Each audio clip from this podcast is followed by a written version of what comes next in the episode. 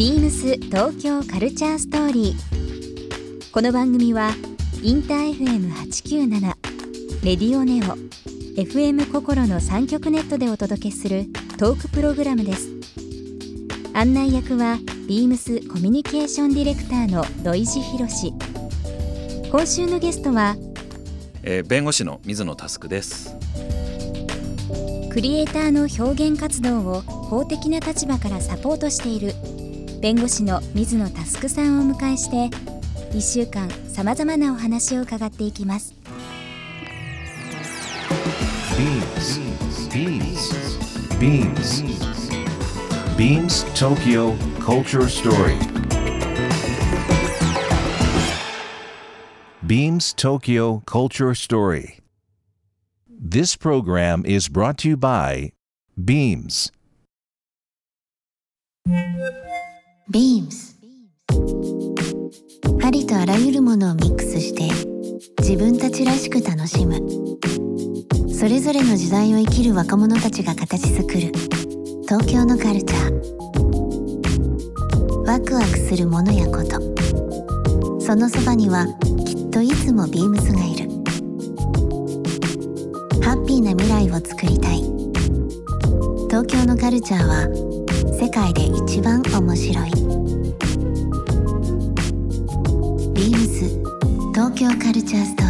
リーかあの最近では僕まちづくり系の仕事も多くてですね、ええ。そう渋谷区のあのそういうまちづくりにこう関わってらせてもらってるんで原宿も一つの対象なんですよ。あ。そうなんですね。でそこで僕が考えなきゃいけないことは、うん。まああの区の人と渋谷区の人とこう例えば道路とか、ね公園とかそういったところを、まあ、今道路とか公園って行くなんていうかこれやっちゃいけないあれやっちゃいけないのこう、うん。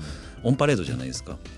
でそれをまあなんていうかもうちょっと柔軟にルールを解きほぐして、うん。こう例えばなんか、えー休日はちょっとあのベンチとか出してもいいとか、はい。うん、とか公園でもっといろんなこう楽しいことやったりとかいうようにこうルールを柔らかくする、うん。まあ、そういうこうアドバイスをするっていう仕事をやっていてで、まあ、それぞれの街の特性とか見てるんですけど、うんうんやっぱりこう違いっていうものを許容するっていうのが、まあ、原宿とか、まあ、渋谷まあ渋谷区っていうところになりますけど原宿のやっぱり一番の魅力なんじゃないかなっていうふうに思って思なんか最近再確認しましたね。あのビームスがですね、うんえっ、ともう数年前からなんですけど、ん渋谷区とあの SSAP っていう渋谷ソーシャルアクションパートナーっていう、まあ、提携をしてましてですね今水野さんからお話ありましたけど、まあ、私どももいくつか店舗があったり昔からやってることもあって、まあ、今の長谷部区長ですね渋谷区の。非常にメディアとか出られて有名な方ですけども新しい街づくりを、まあ、そういう今の水野さんのような目線ビームスとしての目線みたいな形でちょっと盛り上げていこうっていうことを、まあ、日々やってるんですそれはなんか具体的にはなんかどういうところにつながっていきそうなんですかあの企業とか学校とか、うんまあ、商業施設がうんこう渋谷って多いじゃないですか、単純にそのビジネスとか教育っていう場だけじゃなくて、うん。大人もそういったとこ場所を使って何かを学ぼうとか。今公園のお話ありましたけど、うん。近いですね。近いですね、うん。公園も例えばアメリカの、まあ、ニューヨークでもどこでもいいんですけど、うん。あの本当に休日とかはオープンに開放的にってあるんですけどやっぱり代々木公園とかは別としてですよ、まあ、渋谷区にある、まあ、いろんなちっちゃい公園とかがええ。あまり活用されてなくて、まああ、そうそうまさにそうですね。キャッチボールもできない。そうそうそうそう。で遊具はあるんだけど使われてなくて、ね、なんかちょっとイメージ的にもうん公園っていうものじゃないんじゃないかなっていうものをうまくん。その音楽の場とかうん。じゃあ何か表現する場みたいなところで、まあ、ファッションショーなのかどういう形か分かんないですけど変えていくのを一緒にやっていこうみたいな話はありますね。なるほど、うん。もうでもやっぱり目指すところは近いというか、うん。うん。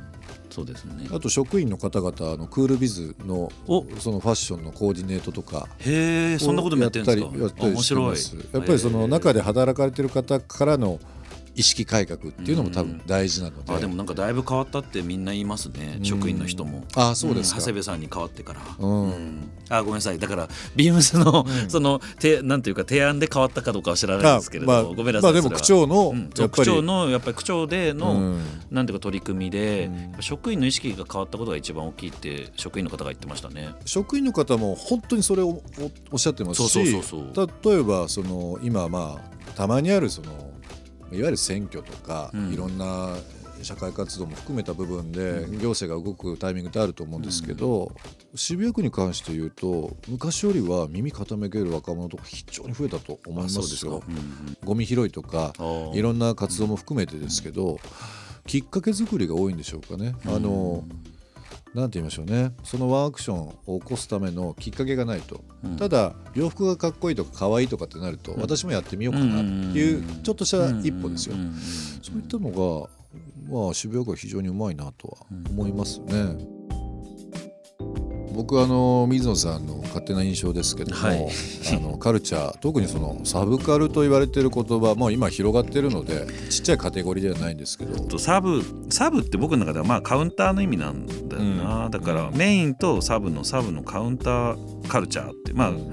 うちの事務所の名前がシティライツっていうんですけど、はい。あのサンフランシスコのシティライツツブックスから撮ってて、まあカウンターカルチャー的なことがやっぱ好きなんですよね。ハウルまあちょっとそうそうそうギンズバーグじゃないいですけど、ね、やいやあの、なんていうかねあの中二病っぽいなっていつも思うんですけど、まあでもやっぱ好きだからっていうね。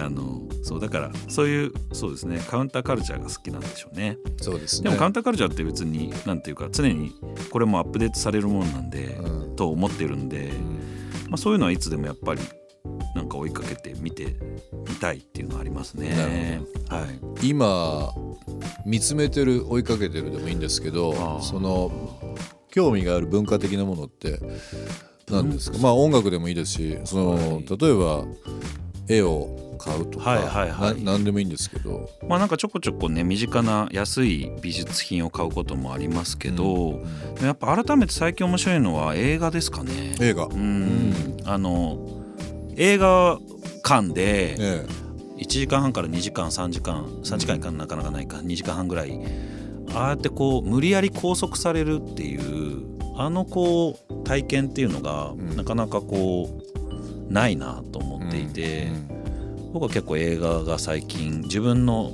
あのなんというか楽しみとか自分が影響を受けるものでは映画が多いですか？なんか多い気がしますね。映画館に行く方がいいですか？僕はね映画館に基本的に来ます。ただうん。ネットフリックスとかは見ますけどね。ううん映画館のあのたかが1時間2時間かもしれないですけど、うん。あの携帯がないというか、もう それダメなんですか？いや違うんですよ。逆にそれがいいなと思ってて何も考えず何も触らず、ん。何かに没頭するってうん。意外とありそうでないじゃないですか、そうなんそうなんですよ。常になんかマルチタスク化しちゃいがちなんで。がちじゃないですか。そうそうそうそうそう。うん。だからそれがルーティンになってて何かこうペースが外れるといいなとは思ってはいるんですよ、ね。そうそうそういうことも思いますね。やっぱりあと映画見ながらいろいろなんか考え事するのが好きかもしれない。あはい。ーいいですね、はい。まあ、もちろん映画も集中して見てるつもりなんですけど なんかやっぱ同時にいろいろ考えてるなっていう。なるほど。うん。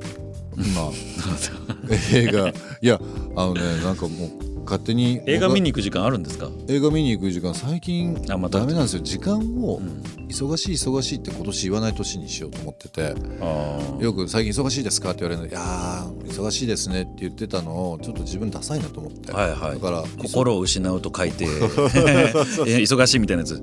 でもなんか僕それ2クール目に入っててなんか逆になんかこれあの谷尻さん？建築家の谷尻さんに聞いた話なんですけどなんか忙しいっていう方がやっぱいいぞとか言って言われてした？そうなんかちょっとロジック忘れたんですけど って言ってて、まあ、確かに忙しいっていうのもありだなっていう時間があって最近はまあまたあんま言ってないですかね、うん。一時期また忙しい忙しいって言い始めて今やめてる時期ですね。なるほど。また。ビームス東京カルチャーストーリー。番組では皆様からのメッセージをお待ちしています。メールアドレスは beams897 アットマークインター FM.jp ツイッターはハッシュタグ beams897 ハッシュタグビームス東京カルチャーストーリーをつけてつぶやいてください。またもう一度お聞きになりたい方はラジコラジオクラウドでチェックできます。ビームス東京カルチャーストーリー。明日もお楽しみに BEAMS デジタル PR の吉井弘子です。Beams オフィシャルサイトのコンテンツのディレクションや企画と制作を担当しています。最近は PR との連動を強化してデミルクスビームスのニット特集コンテンツを作りました。休日は銭湯に行ってそばを食べに行きます。だいたいどんなお蕎麦も大好きで並んでいる店を見つけるとついつい一緒に並んでしまいます。ビームスオフィシャルサイトでは日々コンテンツを更新していますのでぜひご覧になってみてください BEAMS 東京カルチャーストーリー Beams Tokyo Culture Story. This program was brought to you by Beams.